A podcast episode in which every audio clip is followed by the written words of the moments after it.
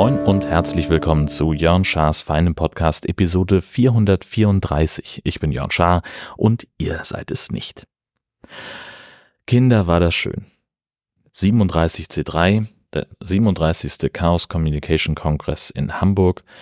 Wir waren da, es war toll, es hat großen, großen Spaß gemacht. Aber ich fange vorne an.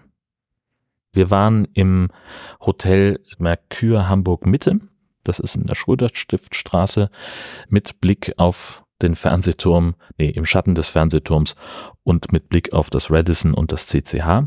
Zu Fuß waren das so ungefähr 20 Minuten bis zur Messe und wir haben dann schon an Tag eins rausgefunden, dass es auch einen Bus gibt. Also wir sind vom Hotel eine Querstraße längs gelaufen, da war dann direkt ein Bäcker, wo wir uns Frühstück geholt haben, dann zwei, äh, zwei Stationen mit dem Bus und dann waren wir auch schon an der Messe, das war total fein.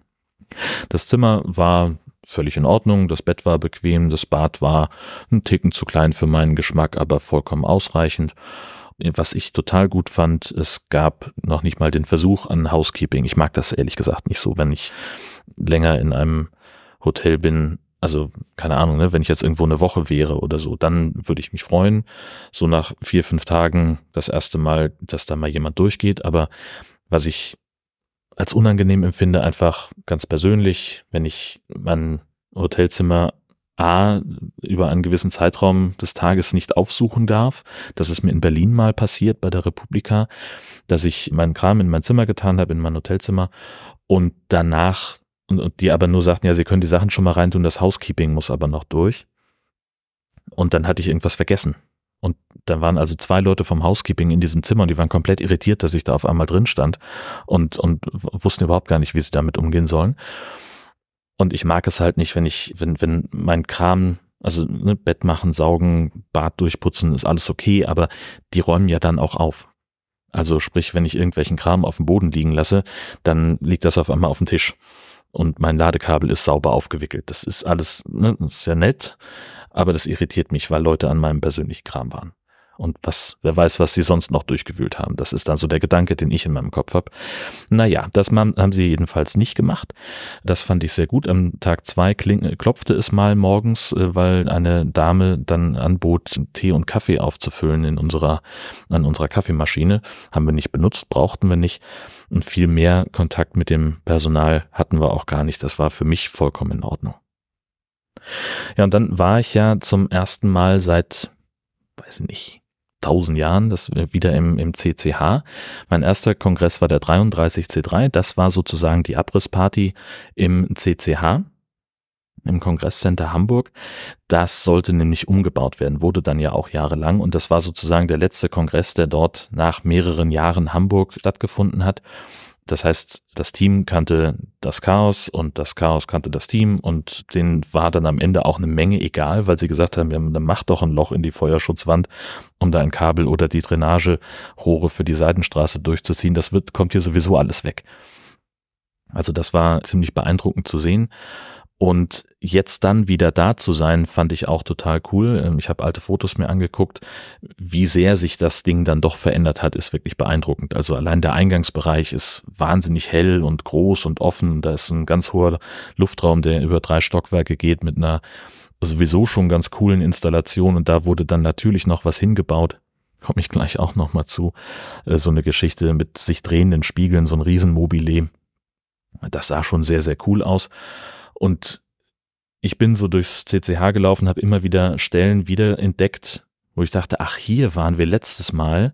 Und es war aber, früher war es so, man kam vom Eingang, vom Haupteingang mit der Rolltreppe direkt an der Sendezentrumsbühne vorbei, an unserer Assembly vorbei. Und diesmal musste man da also noch irgendwie durch so einen Treppenabsatz und da um die Ecke rum und dann war man da. Da ist also auch eine Menge passiert. Ähm, aber insgesamt hat der Umbau dem CCH, finde ich, ganz gut getan. Das mochte ich gerne. Dann hatten wir, wie in Leipzig ja auch, wieder einen Saal, den wir uns mit dem Deutschlandradio geteilt haben. Da wurden Live-Sendungen äh, produziert, da wurden Beiträge produziert und, und, und. Und am Abend haben wir da eben unser Podcast-Programm gemacht. Das hat ausnehmend gut funktioniert. Also vom Grundsatz her zumindest.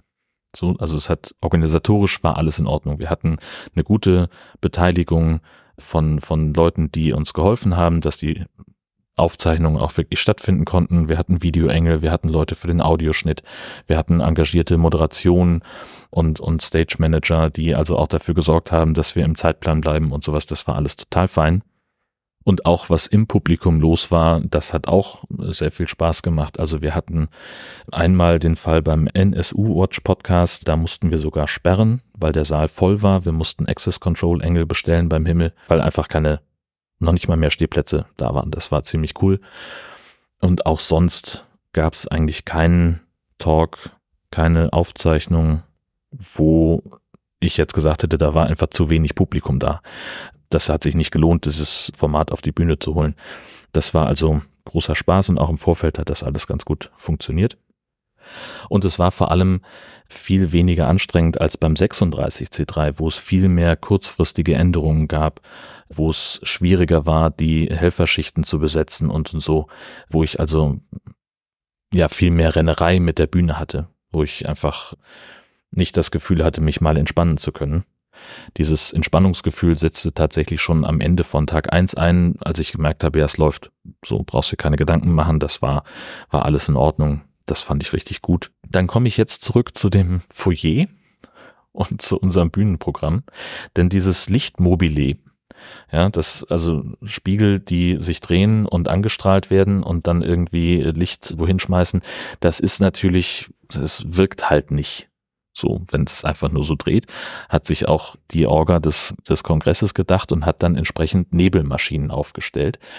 Was diese Nebelmaschinen dann aber gemacht haben, war, das Foyer zu vernebeln, was erstmal grundsätzlich nichts ist, worüber ich mich groß geärgert habe, weil dadurch eben der Effekt von diesem Spiegelmobile deutlich besser wurde. Woran aber niemand gedacht hat, war, dass es ja auch eine Brandmeldeanlage gibt, die auf Nebel reagiert. Ja, und das führte eben zu einem Problem, was wir erst nicht so wirklich identifizieren konnten. Wir saßen also abends an Tag eins mit so kurz vor Mitternacht an der Bühne und Angbor vom Sunday Morning Cast hat eigentlich schon den ganzen Tag durchgearbeitet. Der war also schon seit mittags dabei, die Bühne aufzubauen, hat dann abends die Technik gefahren und hat gesagt, so, ich mache jetzt mal eine Zigarettenpause, ich bin mal einen Moment nicht da. Und der Typ war gerade drei Minuten weg und dann fiel der Ton im Saal aus. Also wir hatten die sind so Deckenlautsprecher drin, die waren auf einmal aus. Man hat die Leute also nur noch so gehört, wie sie halt sprechen und nicht über die Verstärkung sozusagen. So, erstmal völlige Panik. Ich habe ihn äh, in Großbuchstaben geschrieben, kein Ton an der Bühne, habe versucht, ihn anzurufen und alles hat nicht geklappt und wir waren komplett verwirrt. Die Leute auf der Bühne zum Glück nicht, die haben einfach weitergemacht. Das war sehr gut, weil nämlich sich schnell rausgestellt hat, dass äh, der Stream und auch die Aufzeichnung ganz normal weitergelaufen sind. Das war also kein Problem an unserer Technik, sondern es hatte irgendwas mit dem Haus zu tun. Und wie uns dann noch am im Moment mitgeteilt wurde, hat der Brandmelder ausgelöst. Erst hieß es, es hätte jemand geraucht und stellt sich dann raus, es war halt der Nebel im Foyer. Und der führt dazu, dass ein stiller Alarm ausgelöst wird, was sinnvoll ist.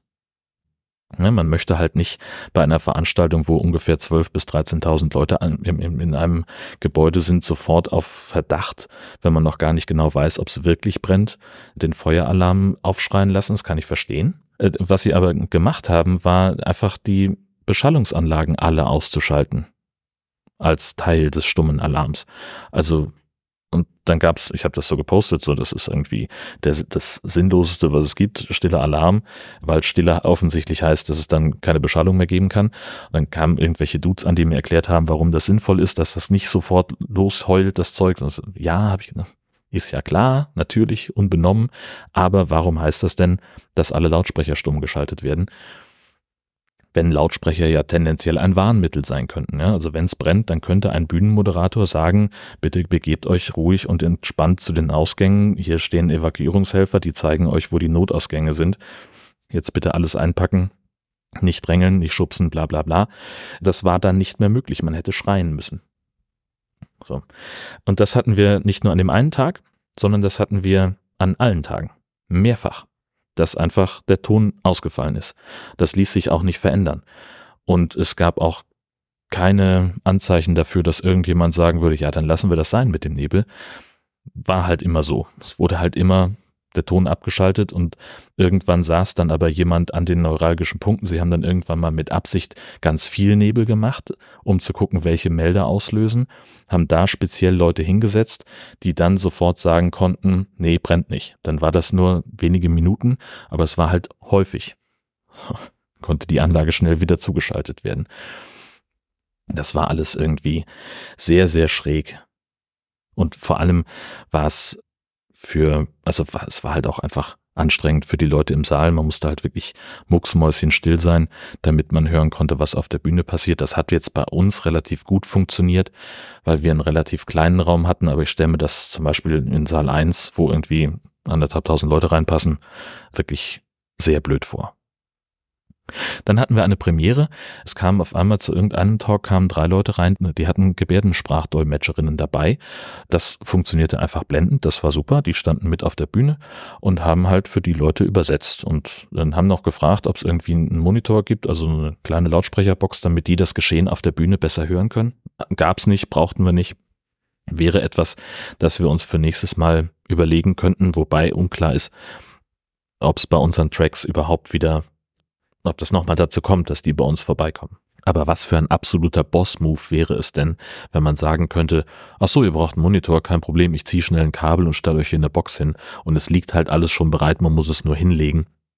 Könnte man ja durchaus überlegen, das so einzurichten. Ja, äh, Highlights kann ich gar nicht so wahnsinnig viel zu sagen, weil ich nichts vom Programm mitbekommen habe. Das war auch nicht mein Ziel. Also ich hatte mir noch nicht mal den Fahrplan angeguckt, weil ich wusste, dass ich wahrscheinlich keine Zeit haben würde. Entsprechend mein Highlight ist eigentlich das CCH an sich gewesen, da wieder da zu sein, wie schick das auch alles aussieht, wie gut die Stimmung war, wie bekloppt die Leute waren, so das Klassische, ne? Man auf einmal brandet irgendwo Applaus auf und alle klatschen einfach mit zur Sicherheit. So, das sind so Sachen, die zum Beispiel passiert sind.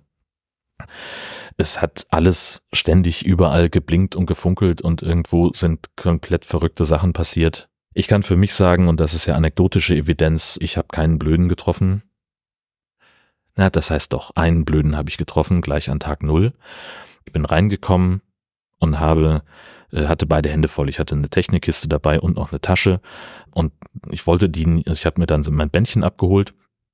Also man muss da sein Ticket zeigen, kriegt man so ein Bändchen und dann wollte ich halt den Kassenbereich schnell frei machen. Und dann geht man eben mit dem Bändchen, das hatte ich mir schon um den Arm gefummelt, zu so einer Crimp-Station, wo dann, wo das dann sozusagen zugedrückt wird, dieses Metallschnupsi da dran, damit das, und das muss man halt vorher stramm ziehen. Und weil ich eben aus dem Gedränge oder weil ich kein Gedränge verursachen wollte, habe ich den Menschen an der Station gebeten, das ein bisschen enger zu ziehen. Und ich weiß nicht, ob der mich nicht verstanden hat oder ob der sich nicht wusste, wie er das machen soll, keine Ahnung. Auf jeden Fall hat er einfach mein Bändchen nur ein bisschen angezogen und zugekrimpt und dann hätte ich das halt fast verloren. Das war also so locker, dass ich es leicht hätte abziehen können. Und damit fühlte ich mich nicht wohl und bin also entsprechend dann wieder, nachdem ich alles abgelegt hatte, zurückgegangen und habe gesagt, hier, ich habe hier ein Problem, es gab ein Missverständnis. Können wir hier einfach ein neues Bändchen dran machen, damit ich das nicht verliere und damit ich auch nicht in Verdacht stehe, dieses Bändchen quasi illegal bekommen zu haben. Ja, also das Band ist so lose, hier können sich gerade irgendwie mehrere Leute ein Einlassbändchen teilen und diese Diskussion wollte ich gar nicht haben. Und da hat mich dann direkt jemand angepupt. Da sei er überhaupt gar nicht begeistert von. Und da, also ich habe mein Bändchen bekommen, das Ersatzding, äh, aber das, er fand das richtig doof, dass ich ehrlich bin. Offensichtlich war dann auch irgendwie ich wollte dann auch nicht diskutieren, aber das war das Einzige, wo ich mich geärgert habe. Und wollen wir ehrlich sein, da hätte ich auch einfach sagen können, ja gut, ich nehme mir die 30 Sekunden, stelle meine Kiste ab, ziehe das Bändchen selber fest und habe dann kein Problem mehr. Ja, meine Güte. Nächstes Mal mache ich das einfach. Genau, und was noch zu den, also Stimmung war toll, die meisten Leute waren super, waren gut gelaunt, hatten, hatten Spaß, haben Spaß verbreitet, das war einfach schön. Und ich muss sagen, mir gefällt es tatsächlich deutlich besser als in Leipzig. Einerseits ist es da ein bisschen, ist es in Hamburg ein bisschen kuscheliger, dann auch überall Teppich, das ist auch das, das Gebäude ist auch insgesamt dann wärmer, das war schön und die Infrastruktur ist einfach besser. Es gibt den Bahnhof Dammtor, wo es an sieben Tagen in der Woche irgendwie Geschäfte und Restaurants gibt, die halt auch auf sind. Also das heißt, auch am Feiertag konnte man da schon was zu essen bekommen. Das war in Leipzig eher schwierig. Ja, und die Anbindung für alle anderen war halt auch gut. Also wir sind gut, es hat es allein schon dadurch, dass es, dass, dass es mehr Hotels in unmittelbarer Nähe gibt. Also wir sind von der Messe bis zu unserem Hotel so lange gelaufen, wie wir in Leipzig vom Hauptbahnhof, von der letzten U-Bahn, von der letzten S-Bahn-Station, die man in der Nacht nehmen konnte, bis zu unserem Hotel gelaufen sind. Also das hat alles ganz gut funktioniert, das mochte ich. Das war alles total fein. Fünf Sterne, gerne wieder. Und was wir dann noch gemacht haben, ist, äh, wir sind am 30. an Tag 4 schon mittags wieder losgefahren, beziehungsweise Gesche schon vormittags, weil sie den Hund bei unserem Hundesitter abholen sollte. Ich bin noch ein paar Stunden länger geblieben, hat noch ein bisschen mit abgebaut wenigstens. Und äh, als wir dann zu Hause waren, haben wir noch ein paar Gäste mitgenommen und haben eine kleine Nicht-Silvester-Party gemacht. Also wir wollten halt nichts Großes machen, sondern nur ein bisschen zusammen rumhängen und den Jahreswechsel gemeinsam verbringen. Kam auch noch extra jemand angereist aus Berlin und das war ein fantastischer Abend. Es war wirklich sehr, sehr entspannt. Wir haben rumgesessen, Musik gehört, uns unterhalten, wir haben gut gegessen das war alles total fein. Jetzt habe ich also den, habe ich Jörn Schaas feinen Podcast aufgenommen. Das geht schon mal in die richtige Richtung.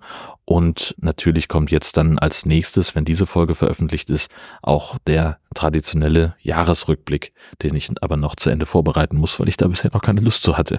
Also da kriegt ihr dann heute irgendwann spät Nachmittag nochmal was von mir auf die Ohren, das ihr aber auch gut überspringen könnt, weil das einfach eine Zusammenfassung dessen wird, was ich so übers Jahr erzählt habe. Abgesehen davon bin ich der Meinung, dass Christian Lindner als Bundesfinanzminister zurücktreten sollte. Bis er das tut oder bis eine weitere Folge erscheint von Jörn Schaas für einen Podcast, alles Gute. Alle Kinder, alle Leute wissen, wer da spricht. Ja, das ist Jörn Schaar. Und wir sind es nicht.